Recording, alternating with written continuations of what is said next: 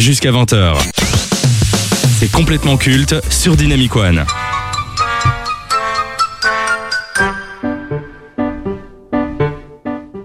Cette, cette musique me bute déjà. J'ai même pas commencé à parler que. Incroyable. Euh, lancé en 1999 et créé par le regretté Stephen Hillenburg, Bob l'éponge est le plus gros succès actuellement de la chaîne Nickelodeon et même l'un des rares dessins animés à plaire aux enfants et aux adultes. Il faut dire que cette éponge vivant au fin fond de l'océan dans un ananas avait tout pour séduire l'audience. Son comportement enfantin dans une vie d'adulte bien remplie, ainsi que sa joie et son optimisme sans faille, lui ont permis de devenir l'emblème de Nickelodeon et une des références les plus populaires de la pop culture et du monde des dessins animés. Mais il n'est pas le seul personnage à être apprécié par le grand public. Alors oui, euh, il est la vedette du show, certes, euh, mais Bikini Bottom regorge de créatures farfelues et euh, en couleur. Ouais, c'est ça, hautes en couleur. On peut citer son meilleur ami Patrick, l'étoile de mer, le patron du crabe croustillant, Monsieur Krabs, ou encore euh, l'écureuil Sandy. Mais celui qui nous intéresse, c'est son voisin, Carlo le calamar. Ce dernier est à l'opposé de Bob, grincheux, pessimiste, solitaire. On ne peut pas dire qu'il respire la joie de vivre. Et c'est pour ça qu'il est aimé par une partie des fans. Généralement, ce type de perso est soit un antagoniste, soit une blague récurrente, mais pas ici. Il lui arrive d'être attachant et surtout très drôle par son comportement et ses réactions. Donc avant d'entamer ce versus, Charline, qu'évoque pour toi Bob l'éponge Quel est ton rapport à ce dessin animé Ah ben c'est un dessin animé que je regardais vraiment beaucoup en étant petite, mais que j'ai étonnamment délaissé en grandissant. Enfin c'est pas très étonnant en soi, mais ça m'arrive encore de regarder des Totally Spies, j'avoue. Et Bob l'éponge, ben j'ai complètement délaissé, alors que comme tu dis, c'est vraiment une, un dessin animé qui se prête bien aux adultes aussi. D'ailleurs j'ai regardé euh, quelques épisodes hier. Eh ben, je me suis autant marrée que quand j'étais petite. Mais mon rapport est différent, évidemment. Mais clairement, c'est vraiment un dessin animé culte que tout le monde connaît.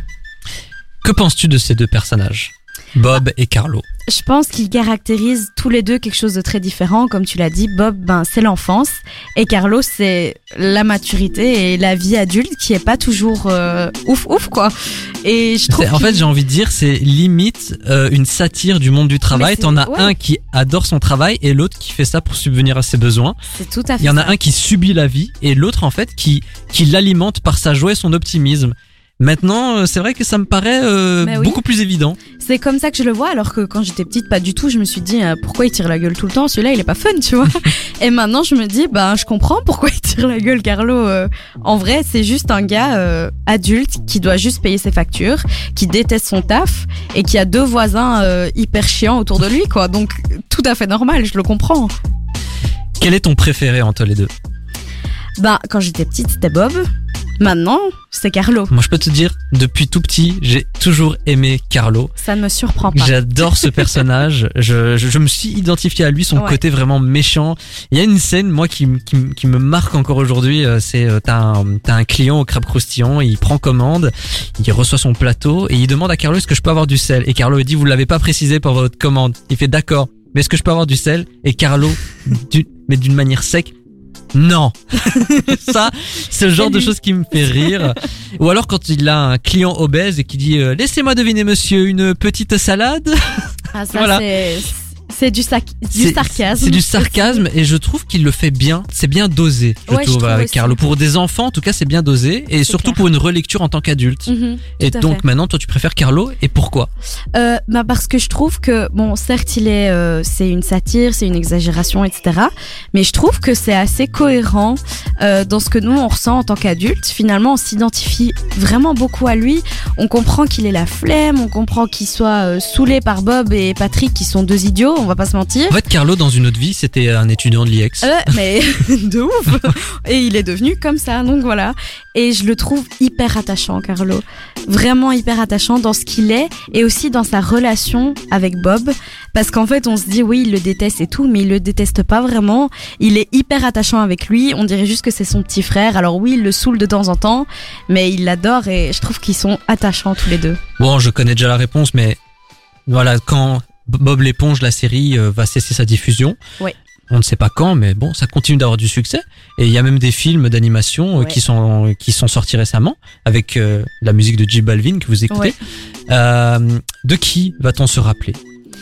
Bah Bob évidemment. Voilà, Je pense suis d'accord. bah, euh, en même temps, c'est c'est lui la star Bah du oui, show.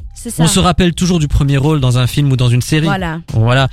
Mais si Bob est d'ores et déjà culte et qu'on va se rappeler, est-ce que Carlo le calamar peut devenir culte également? Est-ce qu'on va se rappeler de ce personnage quand on va évoquer Bob l'éponge dans, dans 30 ans par exemple? Oui. Alors pour moi, il est déjà culte. Est-ce qu'on va pas plutôt plus citer par exemple Patrick, Patrick, oui. Non, moi je pense pas parce que Patrick c'est un peu le même que Bob, mais en un peu plus bétos encore. mais c'est un peu le même et je pense que du coup même quand on voit les mêmes euh, sur les réseaux sociaux, on voit beaucoup Carlos, Carlo pardon, à côté de Bob quoi, euh, en mode euh, les deux opposés et on montre moins Patrick du coup. Enfin, on montre juste un imbécile quoi, mais enfin Patrick et Bob c'est plus ou moins la même chose. Donc je pense qu'on va qu'on se souvient déjà de Carlo et qu'on s'en souviendra encore dans longtemps euh, pour ce personnage qu'il représente, qui est différent. Alors il a été confirmé par Nickelodeon que Patrick l'étoile de mer allait avoir son propre dessin animé, un Ah. spin-off, qui aura une forme particulière puisque je pense qu'il sera présentateur d'une émission télé, euh, en tout Ah. cas c'est un truc comme ça. Est-ce que ça te plairait de voir un spin-off que sur euh, Carlo? Ah ouais. Alors moi j'adore le personnage mais je trouve que Carlo sur toute une saison pendant 10 minutes c'est peut-être un peu too much. Je trouve que Peut-être. Carlo c'était c'était bien dosé quand on le voyait un peu Mhm. tirer la gueule. Si pendant tout un épisode on le voit tirer la gueule, on, il, perd, il va peut-être perdre un peu de de sa substance en fait, de ce qui fait son charme et son succès. Mhm. Faut pas trop tirer sur la corde. Déjà je trouve que Bob l'éponge ces dernières années on tire énormément sur la corde. Oui, oui, oui. Ça a plus le même, ça a plus le même impact, je trouve, en termes d'humour. On sent clairement qu'il y a eu un avant et un après Stephen Hilburg, le créateur qui est décédé. Donc franchement, je suis assez partagé sur cette idée-là. Ouais, moi j'adorerais, mais juste pour une raison. Oui, c'est clair, t'as raison. Si on fait un film où juste on le voit râler euh, pendant deux heures, ça va être chiant. Mais j'aimerais bien voir euh, son histoire en fait, genre euh, son enfance et tout, et pourquoi il est devenu comme ça en fait. Parce qu'on ne sait pas. Genre, oui, non, il mais est il y a un dessin animé qui, qui est diffusé, je crois, où on, on voit les, les, les versions enfants Oui. de Bob. Pas, bon, ça Oui, perd un peu de cohérence avec le dessin Oui, c'est animé. ça. Et puis je me dis, bah, ce serait bien d'avoir pour une fois un focus sur Carlo qui est d'habitude juste en second plan. Et là, on comprendrait pourquoi il tire la gueule.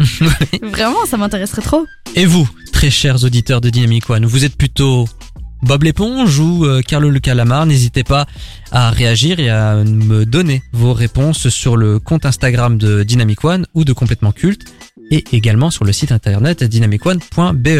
Le versus s'est terminé pour cette semaine. Vous écoutez complètement culte avec Famille et son équipe de 18h à 20h sur Dynamic One. Ayant engendré plus de 1,9 milliard de dollars au box-office mondial, Spider-Man No Way Home est devenu le sixième plus gros succès de l'histoire du cinéma.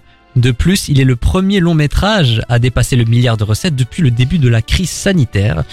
Un énorme carton qui n'est pas prêt de s'arrêter puisque le 7 septembre dernier, Sony Pictures a ressorti No Way Home dans une version longue. Les fans de l'homme araignée pourront voir des scènes exclusives coupées au montage de la version cinéma et les acteurs Tobey Maguire, Andrew Garfield seront plus présents à l'écran. Alors comme vous pouvez le voir euh, sur l'affiche qui a été diffusée sur les réseaux sociaux, il n'est plus question de cacher l'existence du multiverse et des autres versions de Spider-Man. hein. Depuis le temps, tout le monde est au courant de ce qui s'y passe. En revanche, on peut se questionner sur les pratiques de Sony et de Marvel Studios. Parce que ressortir un blockbuster dans les salles avec seulement 10 minutes de plus, c'est un peu prendre le spectateur pour un pigeon. Si les producteurs sont tout à fait critiquables, le public l'est tout autant, car on sait très bien qu'ils vont y retourner. Et je me suis pas trompé. Non. Je ne me suis pas trompé. Donc avant de parler du film en lui-même, qu'évoque pour toi Spider-Man? Est-ce que c'est un super-héros que tu as déjà regardé, que ce soit en série animée, en film? Voilà, qu'évoque pour toi Peter Parker? Alors Spider-Man, enfin Spider-Man, j'ai regardé euh, vraiment les petits dessins animés quand j'étais petite. Euh, mais c'est tout parce que pour tout avouer, je commence à peine à regarder les Marvel, la honte. Le fameux euh, MCU. Exactement, donc là euh, je suis je suis l'ordre chronologique établi, donc Spider-Man c'est pas pour tout de suite. Donc je ne me suis pas spoil. Donc non, j'ai pas vu mais juste de d'emblée comme ça Spider-Man ça me dit pas trop. Mais bon, Je pense Alors, que je vais moi, bien pour l'avoir vu, je trouve que c'était une, une belle expérience en salle, Mhm. avec des gens qui crient dans tous les sens, qui ont popé. En fait, pour moi, No Way Home, c'est un, un très mauvais film d'un point de vue cinématographique. Mhm. C'est très pauvre en mise en scène, l'éclairage est dégueulasse, il y a aucune idée, le, le scénario, franchement. Voilà, Ouais, ça j'ai beaucoup entendu. ni le queue ni scénario, tête. hein. mais j'ai adoré l'ambiance dans la salle, j'ai adoré ce que ça a dégagé en fait, cette espèce de nostalgie en moi, de redécouvrir Tobey Maguire, parce que moi j'ai grandi avec les, les Spider-Man de Tobey Maguire, un peu moins avec Andrew Garfield, mais ça m'a fait plaisir de le revoir également. Tous les méchants qui étaient présents, euh, que ce soit le bouffon vert, que ce soit Docteur Octopus, bref, pour moi c'était du fan service, ni plus ni moins du fan service. Oui. Mais ça marche. Ils n'avaient pas d'autre ambition. Pour moi, c'était clairement, on va faire du fan service, on va engendrer un max. Euh, la communication, ça a été que sur ça. Et d'ailleurs, je tire mon chapeau à Marvel parce qu'ils n'ont, ils ne sont pas tombés dans la facilité en montrant dans une bande-annonce ou quoi. Ils l'ont teasé pendant toute la campagne. Oh Et oui. ils l'ont, ja- Oh oui. on n'a jamais rien vu. On n'a jamais vu les acteurs. Les acteurs ont fermé leur bouche. Ils ont, Mhm. vraiment, c'était un secret. Et dès que t'es dans la salle, tu sais qu'ils y seront. Mais il y avait cette petite boule en toi qui dit, eh mais putain, s'ils y sont pas, euh, scandale, tu vois. Mhm. Mais juste pour l'ambiance qu'il y avait dans la salle et euh, les émotions que j'ai pu voir sur le visage des spectateurs, franchement, pour ça, bah, pour moi, je- le cinéma est un art extraordinaire. C'est Mhm. pour véhiculer des émotions. Mais par rapport à à ce fan service, Ouais. tu le comprends toi, ce fan service, ou c'est c'est de la fainéantise, ni plus ni moins de la part du studio? En vrai, je pense, bah, il faut pas être naïf. Clairement, le but c'était de dégager un max de thunes. Mais d'un autre côté, moi, je, je suis une personne qui est très fan de certaines choses, donc je comprends que on soit autant enthousiasmé pour 10 minutes inédites. Vraiment. Genre, euh, je me dis, Oui, alors c'est un peu du foutage de gueule par contre. clairement, on est d'accord. Tu peux sortir une version Blu-ray du film avec une Oui, version euh, extended cut ou director's cut avec 10 minutes de plus. Mais un film entier, j'avoue que c'était beaucoup. Mais tu, je comprends. tu veux vraiment savoir pourquoi ils l'ont sorti ce film? Je pense que c'était surtout pour euh, battre le record des 2 milliards au box-office. Ouais. 1,8 milliard c'était pas assez pour eux. Ils se sont sont dit non, je veux un chiffre rond. On veut un chiffre rond. Ils y sont arrivés. Hein. Bah oui. Ils y sont arrivés. Mais Donc, euh, ça prouve que euh, la demande est là. Et je pense aussi qu'il y a ce truc de, ben, il y a un Spider-Man qui est sorti, ben, je vais d'office aller le voir si j'ai vu les autres, quoi. Tu peux pas te permettre de pas aller les voir. Donc, euh, je pense que ça marche bien. Il y a de la demande, les gens kiffent. Bon après, oui, c'est pas ouf, quoi, juste pour euh, pour ça, mais je comprends. En tant que personne fan, on me dirait, euh, il y a 10 minutes en plus euh, dans un épisode de Friends, j'y vais, mais les yeux fermés, quoi. Ouais. Donc ouais, je comprends tout à fait. Ouais bah ce sera pas mon cas, j'ai pas été Je... Par contre s'ils sortent, j'ai toujours pas acheté le Blu-ray de No Way Home, mais s'ils sortent le Blu-ray avec les 10 minutes de voilà. plus, là je dis pourquoi pas. Là, par contre ça va. Et ils font Parce- ça souvent. hein. Et J'ai une pensée pour les gens qui ont acheté le Blu-ray au début Ça- et là ils vont devoir le réacheter pour avoir les 10 minutes. C'est un peu con, c'est un peu con comme pas quoi. de bol. Pas de Faut bol. attendre, faut attendre. Spider-Man No Way Home, c'est déjà disponible en Blu-ray, en streaming, euh, en achat digital. Et si vous avez un peu de chance euh, dans votre cinéma de quartier ou à proximité, il y a peut-être encore cette version Director's Cut qui est diffusée. Mais il me semble que c'est déjà fini. Ouais, hein, je pense. C'est déjà fini, oui. Mais de toute façon, Google est votre meilleur ami. Vous allez trouver forcément des versions qui, qui, qui sont un peu obscures. Il est quelque pas part. sur Disney Plus, hein, d'ailleurs. Non, Toujours pas encore. Bah non, parce que c'est un film Sony Pictures, c'est pas un film Bah ouais. Donc, Comme quoi, euh, ils sont malins Sony. Hein. ça- moi, ça m'embrouille. Hein. Ouais, J'étais perdue. ah, les histoires de deal entre studios, c'est compliqué. T'es petit, t'es con, t'es moche, t'es laid, t'es fauché, t'as pas de talent et en plus de tout ça, t'as pas d'amis Écoute complètement culte tous les jeudis sur Dynamic One. Au moins, t'auras bon goût.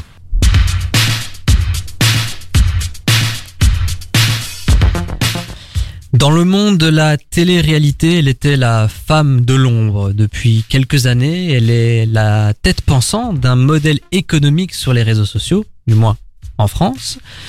On l'associe souvent au milieu de la télé-réalité et à juste titre, car la grande partie de ses clients proviennent de ce type de programme. Nabila, c'est elle. Maeva Genam, c'est elle. Sarah Frézou, c'est elle. Robin Nicara, c'est elle. Et j'en passe d'autres que je ne connais pas. Si vous voyez un candidat de télé-réalité faire un placement de produit, dites-vous qu'elle n'est jamais très loin. D'une certaine façon, elle a démocratisé un nouveau métier dans l'hexagone, celui de l'influenceur. Qu'on exècre ou non ce milieu, qu'on l'aime ou pas, on ne peut pas lui retirer qu'elle a été visionnaire sur ce qu'allaient devenir les réseaux sociaux et le milieu de la télé-réalité. Actuellement, elle doit faire face à trois problèmes. Sa guerre avec Booba, les histoires d'arnaque autour de Sean Evans et sa tendinite causée par sa montre connectée. Alors, Magali Berda, génie ou escroc? Charline, c'est à toi. Bah, bon, alors, on va dire que c'est une génie dans l'escroquerie. Comme ça, ça lui laisse un. Ou une escroc génial. Voilà, ça lui laisse un petit plus, mais clairement, pour moi, c'est une, une escroc, mais en même temps, fallait y penser. Elle a été visionnaire. Voilà, ouais, c'est ça. Après, bon, c'est clair que c'est pas nouveau d'être influenceur, c'est pas, Pas nouveau non. euh, d'avoir une star ou une personne très connue de faire la promotion d'un produit, mais de cette manière-là, en ne faisant que ça de sa vie, c'est quand même assez inédit, quoi. Parce que, bon, tout- toutes les personnes que que t'as citées, euh, Ruby, euh, Genam et tout ça, bah, ils font pas grand-chose d'autre, quoi. Ils font de la télé-réalité, mais je veux dire, ils produisent rien. C'est Oui, ça qui est. D'autant plus, en fait, là où elle a été maline, elle s'est dit, ces candidats de télé-réalité, il y a un moment ou un autre, ça va s'essouffler. La Voilà. télé-réalité à la télé, ça ne marche plus. Voilà, Non, ça marche beaucoup moins, et tant mieux d'ailleurs. Mais il faut penser à l'après. Et elle s'est dit, oui, mais l'après, c'est quoi? Eh Ben, ils ont des communautés sur les réseaux sociaux. Voilà. Euh, c'est l'occasion jamais euh, d'entuber euh, des centaines de milliers de personnes sur les réseaux. On va leur faire du dropshipping, on va en parler de tout ça, on va faire des placements de produits, des codes promo. Et comme ces gens-là sont influents, et je le déplore, mais ils sont aimés, ils sont adulés, ils sont même vus comme des modèles. On Ouais. reparlera de tout ça au débat, ne vous inquiétez pas. Moi j'ai des choses à dire dessus. Oh oui, Elle l'a fait et fallait y penser. Et voilà, je, je pense que euh, oui, c'est pour moi c'est de l'escroquerie. Pour Mhm. moi, c'est de l'escroquerie, même si c'est légal. Mais euh, on peut pas lui retirer qu'elle a été visionnaire. Je, je vais me répéter, mais oui. euh, je pense- de toute façon, si c'était pas Magali Berda, ça aurait été quelqu'un d'autre. Voilà. Après, comme tu dis, euh, c'est légal, mais d'un autre côté, ça frôle quand même la publicité. En fait, c'est répréhensible moralement au niveau de l'éthique. Déjà.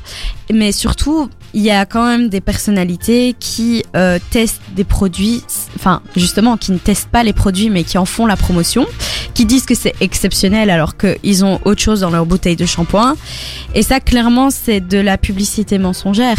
Donc, c'est quand même assez compliqué, déjà au niveau de l'éthique, mais je pense pas que ça va durer, parce que les gens vont finir par se lasser, euh, de se rendre compte qu'ils ont acheté de la daube à cause de cette personne, ils vont plus faire C'est confiance. déjà le cas. C'est déjà le cas. Ouais, ça s'essouffle, hein. l'air de rien. Je pense que les gens commencent à se rendre compte qu'il faut pas tout acheter parce que Maïva Genam a acheté ça et qu'elle dit que c'est bien. Je pense que les gens commencent à réaliser. Euh, maintenant, c'est ça génère quand même énormément d'argent auprès des marques parce qu'ils se concentrent quand même essentiellement sur les influenceurs et aussi les youtubeurs et les producteurs de contenu. C'est pas pour rien, ça leur rapporte énormément d'argent plus que de faire de la pub à la télé parfois. Alors Magali Berda, elle a quand même avancé tout doucement. Elle était dans Ouais. TPMP, elle apparaissait régulièrement. Elle a fait C'est que de la télé. Euh, elle a fait bah, hum, elle a fait une émission avec Camille Combal qui était diffusée avant TPMP. Euh, J'ai j'ai oublié, le- Euh, j'ai oublié le nom, mais bon, c'est pas Elle a grave. fait ça. Elle a fait ça et tout doucement en fait elle a commencé à bâtir un empire, euh, à être un peu la porte-parole des candidats télé-réalité parce que dès qu'un candidat était euh, dans la sauce euh, et euh, il y avait une polémique autour, elle était là pour pour le pour le ou la défendre. Mais on se dit mais enfin c'est qui celle-là? Et je Ouais, découvre ouais. que oui elle a créé une agence euh, qui propose des placements de produits à telle ou telle personne et de me dire qu'en fait elle a même euh, dit dans un audio qui a fuité que ouais euh, Nubi, euh, Ruby Nicara par exemple ne pensait pas que c'était elle la tête pensante que elle, Bah oui, elle, ça, elle l'obéissait douter, hein. au doigt et à l'œil. Oui, on pouvait s'en douter évidemment. Vu, euh, la personne, je pense que c'était Donc ouais, c'est l'air de rien, c'est quand même impressionnant quoi qu'on en pense, Mhm. mais là on sent que ça s'essouffle un peu.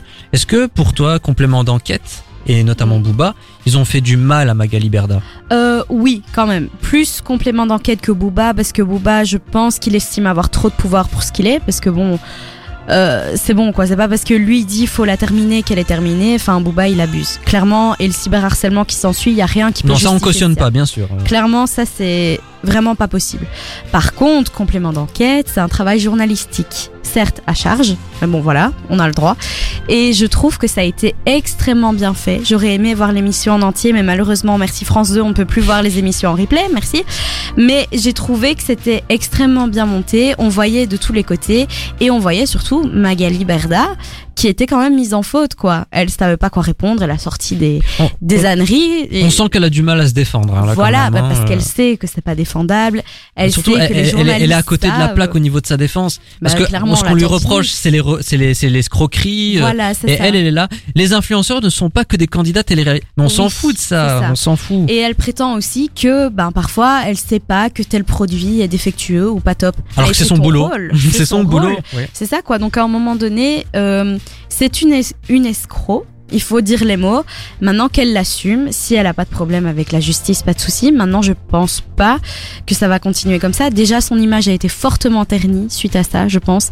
Bon, euh, il y a eu cyberharcèlement qui n'est pas tolérable, mais au-delà de ça, je pense que les gens se sont dit, ah ouais, il y a quelqu'un derrière tout ça, en fait. Parce que parfois, certains ne le savaient pas. Est-ce qu'on est en train d'assister à la disparition du phénomène Magali Berda? Ou est-ce qu'elle va continuer à, à- à exister dans les années à venir? Euh, ben, elle, je sais pas, mais quelqu'un d'autre prendra sa suite. Ça, c'est certain. Mais elle, vu tout ce qui s'est passé, je pense que certains vont se dire, bon, on va peut-être pas passer par elle. Parce que ça Oui. va avoir mauvaise presse pour moi en tant qu'influenceur, influenceuse. Maintenant, ce sera pas elle, ce sera quelqu'un d'autre. Est-ce qu'on se souviendra d'elle Oui, dans mais, les années à venir? Oui, mais bon. Mais pas pour les bonnes raisons. Oui, et surtout pas non plus dans 50 ans, quoi. Bon, Je pense. est-ce qu'elle est culte? Non. Non, hein. Non, est- franchement, elle est- non. en fait, on est d'accord que c'est une célébrité, mais pour moi, une célébrité passagère. Oui, voilà, enfin, c'est Voilà. la star des agentes de télé-réalité. Voilà. Mais En fait, elle a été Bon. à l'origine d'un mouvement, de quelque chose Voilà. de nouveau, mais c'est tout ce qu'on, dont on, va se Oui, souvenir en fait. Puis moi, Magali Berda, je l'ai découverte sur TPMP. Je pensais juste qu'elle euh, gérait euh, les, les candidats télé-réalité parce qu'elle apparaissait, elle apparaissait aussi dans certaines télé-réalités, je crois euh, Prince et Princesse de l'amour et tout ça. Mais du coup, je savais pas moi qu'elle gérait les produits, etc., euh, les placements de produits et tout. C'est vrai qu'il y a toujours quelqu'un derrière ça. Maintenant, on sait que c'est elle, mais c'est pas non plus un truc qui va révolutionner. Bon, on va quand même Voilà. finir sur une note positive. Hein. Contrairement aux candidats de la télé-réalité, elle, elle travaille. Voilà. Exactement. C'était la seule chose gentille sur euh, Magali Berda que j'ai que je pouvais dire. Donc Il y a euh, quand même quelque chose. ça, ça mérite bien un jingle, non? Donc s'il te plaît, Magali Berda, ne m'en veux pas, ne dé- ne ne supprime pas mon compte Instagram, j'en ai encore besoin. Jusqu'à 20h. C'est complètement culte sur Dynamic One.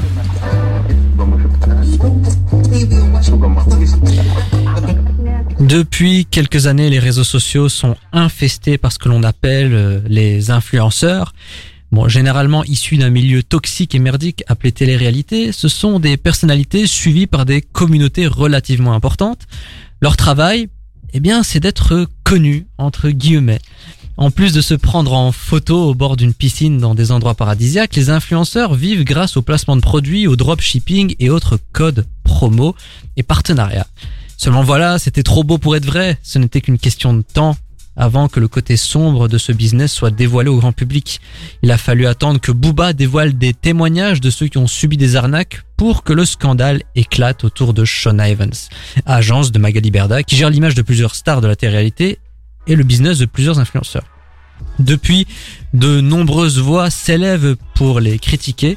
On peut notamment citer Guillaume Janton qui a été le plus virulent sur le plateau de TPMP. Donc, Charline, as-tu suivi euh, Est-ce que tu as suivi toute cette affaire autour de Sean Evans et Oui, des arnaques Oui, oui, j'ai suivi. Ben, ça a commencé avec Booba, pour le coup, qui a déposé plainte pour une histoire de montre. euh, Enfin, bref, euh, une histoire de fausse montre. Machin. Euh, il a porté plainte contre Shona Evans et donc contre la personne de Magali Berda. Il y a eu une enquête qui a été ouverte pour euh, escroquerie, en gros.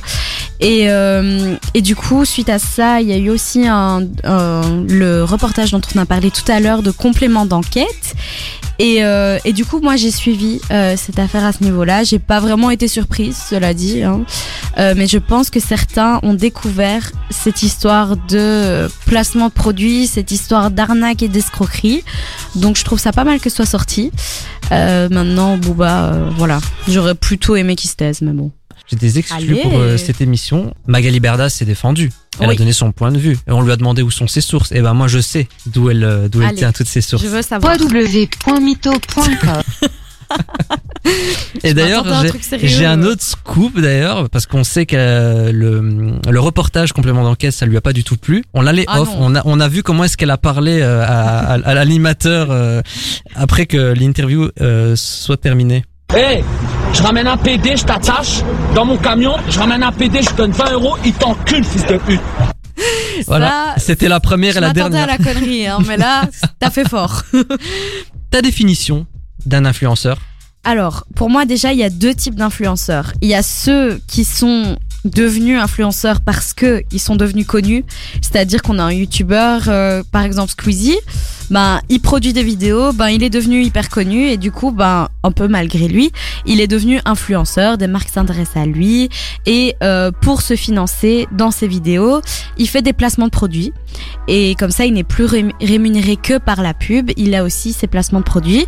Donc je trouve que pour les vidéos YouTube, etc., ça se prête bien. Moi, ça me dérange pas du tout d'avoir euh, un petit placement de produit pendant une vidéo YouTube.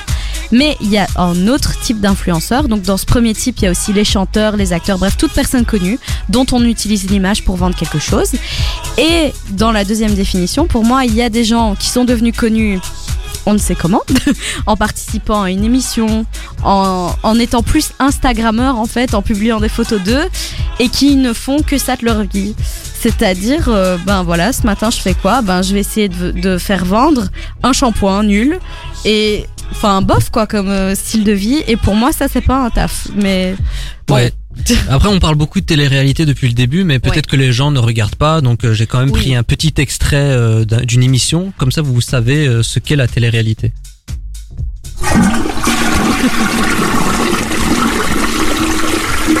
Voilà, c'est assez représentatif. C'est distrayant. C'est distrayant, ben voyons. Est-ce que c'est un métier pour toi? Et si oui, est-ce qu'il va perdurer dans le temps? Euh, être influenceur tout seul, pour moi, non, c'est clairement pas un métier. Euh, certains pensent que c'en est un. Euh, ça me fait penser à, je sais pas si t'as vu l'interview d'Enjoy Phoenix pour non. Combini ou Brut, un des deux. Euh, elle disait oui, mais être influenceur, c'est plus que ce qu'on croit, c'est avoir une trésorerie, avoir de la paperasse. Et tu veux que je pleure peut-être ou comment ça se passe? Elle, vraiment, ça m'a saoulé cette interview, surtout que elle, de base, elle produit du contenu. Elle faisait des vidéos, machin. Maintenant, j'ai l'impression qu'elle est devenue un peu inexistante, on va pas se mentir. Mais pour moi, être influenceur juste en postant des, des, des photos Instagram, des stories et en participant au, au Prince et Princesse de l'amour, non, c'est pas un métier. Et je pense que ça va s'essouffler parce que déjà, comme tu dis, émission télé-réalité, ça chute. Ça va peut-être pas perdurer. Et surtout, ben, qu'est-ce qu'ils vont faire? Comment est-ce qu'ils vont se créer une communauté? Parce que c'est ça, la base de leur métier, c'est d'avoir une communauté. Donc, où est-ce qu'ils vont la trouver sans passer à la télé? Je sais pas.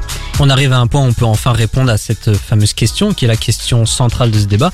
Est-ce que tu comprends la haine contre les influenceurs aujourd'hui Ben, la haine, j'aime pas, mais sincèrement, en fait, je comprends. Parce que c'est rageant de voir que des gens qui ne font rien gagnent autant. En fait, c'est pas C'est proportionnel. ce que Guillaume Janton disait C'est justement. ça. T'as des gens qui font des années d'études, qui se crèvent à la tâche tous les matins, qui se lèvent à 6 heures pour aller à l'usine, parfois 5, parfois 4, et qui gagnent même pas un quart du tiers de ce qu'ils gagnent en une journée. Juste pour dire, euh, tester ce shampoing et pour aller se la couler douce à Ibiza. Donc je trouve que c'est rageant, je comprends qu'on les déteste. Maintenant, voilà, il y a influenceurs et influenceurs. Si c'est euh, un chanteur qui a réussi sa carrière, je pense même pas que les gens pensent à ça quand on parle d'influenceurs. Je pense qu'ils pensent directement aux, aux Instagrammeurs et aux Instagrammeuses. Donc moi je comprends qu'on les déteste pour ça, mais bon c'est pas admissible euh, de haïr et de les harceler, etc. Enfin techniquement eux ben qu'est-ce qu'on peut leur reprocher à, à part euh, avoir pris le coup et avoir bien fait ça en fait. Finalement ils ont trouvé une bonne combine donc euh, bravo à eux. Mais je comprends que ça saoule. Enfin, même Mhm. moi, ça me saoule. Surtout que c'est des exemples pour des jeunes qui veulent devenir influenceurs plus tard. Euh, Enfin, c'est un peu que inquiétant. ça devienne un modèle de réussite, c'est un problème. Ouais, et que c'est clairement un modèle de réussite. Enfin, des gens riches, bien entourés. Une petite question comme ça. On- on- là, on, Ouais. voilà, on, on a une marque qui nous contacte. Il y, a- il y a Mhm. une marque qui te contacte et qui te propose 6000 euros. Ouais. Est-ce que tu accepterais de faire ce placement de produit en post, en story, Mhm. pour, pour cette somme-là? Alors, Alors- qu'en- en sachant que pour le moment, tu, tu t'es, étudiante, tu Ouais, t'as rien accompli euh, réellement. Euh, Après, je ne connais pas ta vie, mais est-ce que c'est clair. accepterais-tu de faire ça? Et qui cracherait aujourd'hui sur ça? Bah ça c'est une excellente question. Mais après moi je veux dire, il y en a certains qui peuvent pas se le permettre, mais il y en a qui ont aussi une éthique.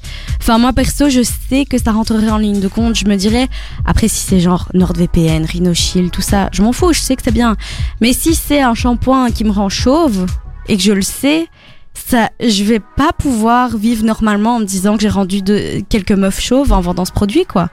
Donc c'est aussi une question d'éthique, mais comme tu dis, il y a des gens qui n'ont pas le choix. Donc à un moment donné, je pense que clairement, l'argent, bah, c'est une belle motivation pour tout ça. Donc, c'est même pas une question de, ils ne peuvent, ils, ils ne- ils n'ont pas le choix. C'est même des gens qui aiment bien engendrer Ouais, un maximum oui, de profit, ça, qui se disent ce c'est de l'argent oui, hein. facile. Euh, Oui, honnêtement, t'as peut-être envie, euh, oui, et t'as peut-être envie d'aller en vacances, t'as peut-être envie de te la péter Clairement. euh, à Dubaï ou euh, Bah au. Qatar, t'as peut-être envie d'aller voir un match de pour la prochaine Coupe du Monde, et tu te dis allez, je vais faire un placement de produit, que le produit ça- soit bon ou pas, je m'en fous complètement. Oui, et surtout, ce qui vient avec, c'est des cadeaux. Tu reçois le produit gratuitement, mais aussi tu peux avoir des voyages. Euh, T'as des euh, offices de tourisme qui offrent des voyages à des influenceurs pour faire valoir la région. Enfin, c'est top. Allez, tu pars en vacances gratos. Qui ne rêverait pas de faire ça? Donc, c'est devenu un modèle aussi pour les jeunes qui se disent, bah, je vais rien foutre et je vais avoir un max de thunes. Est-ce que c'est un, c'est un, un business plan qui, qui, qui va s'accentuer avec les années ou peut-être qu'avec toutes les affaires qu'il y a eu, ça va, ça va ralentir? C'est difficile à dire parce que les réseaux sociaux, ça change beaucoup et ça change vite. Maintenant, c'est un modèle qui marche depuis pas mal de temps. Maintenant, je pense que ce qui va être de plus en plus dur, c'est de percer en tant qu'influenceur et influenceuse Bah, déjà, parce que déjà bah, d'avoir de la visibilité sur les réseaux ouais. sociaux, c'est très compliqué. dur. hein. Euh, même pour des petits producteurs qui produisent vraiment des trucs, je pense à des petits youtubeurs qui se lancent, des petits streamers sur Twitch. Eux, ils font vraiment quelque chose, des petits chanteurs.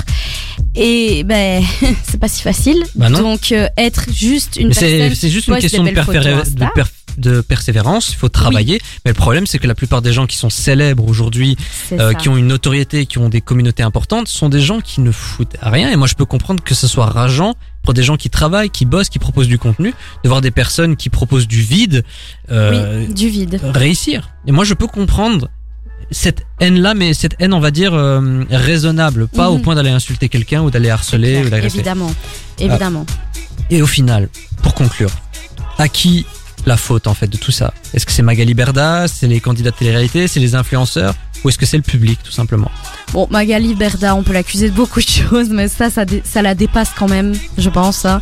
Euh, le public, en fait, je me dis, si ça marchait pas pour les marques, ben, ça marcherait pas tout court, il y aurait pas cette histoire de placement de produits. Je me dis parfois, mais comment ça se fait que NordVPN finance des vidéos de ouf au budget incroyable sur une chaîne comme celle de Squeezie, comme celle de Joyka, comme celle de euh, de Matt se fait des films, euh, des, des vidéos qui ont un budget de malade, c'est quand même beaucoup d'argent que NordVPN sort. Je donne un exemple comme ça, mais c'est que ça leur rapporte. C'est que les gens vont cliquer sur les codes promo, c'est que les gens y vont.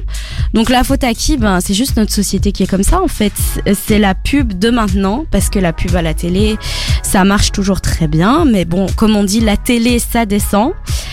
Donc je me dis c'est la pub se dit c'est l'avenir et ça investit. Et du coup on investit beaucoup dans les influenceurs. Et tant qu'on continuera à investir ben ça continuera comme ça. Maintenant clairement si on a du dropshipping, des produits merdiques et tout ça c'est de la faute clairement des influenceurs. Et je trouve que c'est pas tolérable et il devrait y avoir une juridiction, quelque chose qui fait qu'on puisse contrôler ça. Comprends-tu la haine contre les influenceurs? Je vais te laisser résumer ta pensée pendant que je m'absente une petite minute. On va voir si t'es doué pour gérer l'antenne toute seule. C'est parti.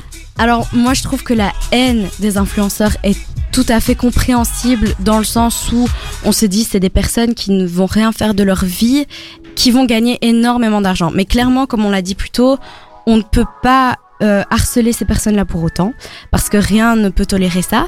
Cela dit, ça ne doit pas devenir un modèle pour les jeunes. Et il y a même des écoles d'influenceurs, hein, j'ai vu. Donc euh, ça commence à aller loin. Mais maintenant, je pense qu'il y a toujours un fond de jalousie quelque part. Hein. Et c'est avec ton avis sur ce débat que l'on va conclure l'émission cette semaine.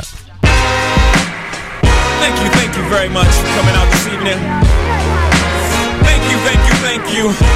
You're fuck too kind. Complètement culte, c'est terminé et c'était complètement bien. Et ben franchement Charline, pour une première, tu t'es super bien débrouillé. Ah bah, T'es limite meilleur beaucoup. que moi pour te dire quand j'ai non, débuté. mais n'abuse pas non plus.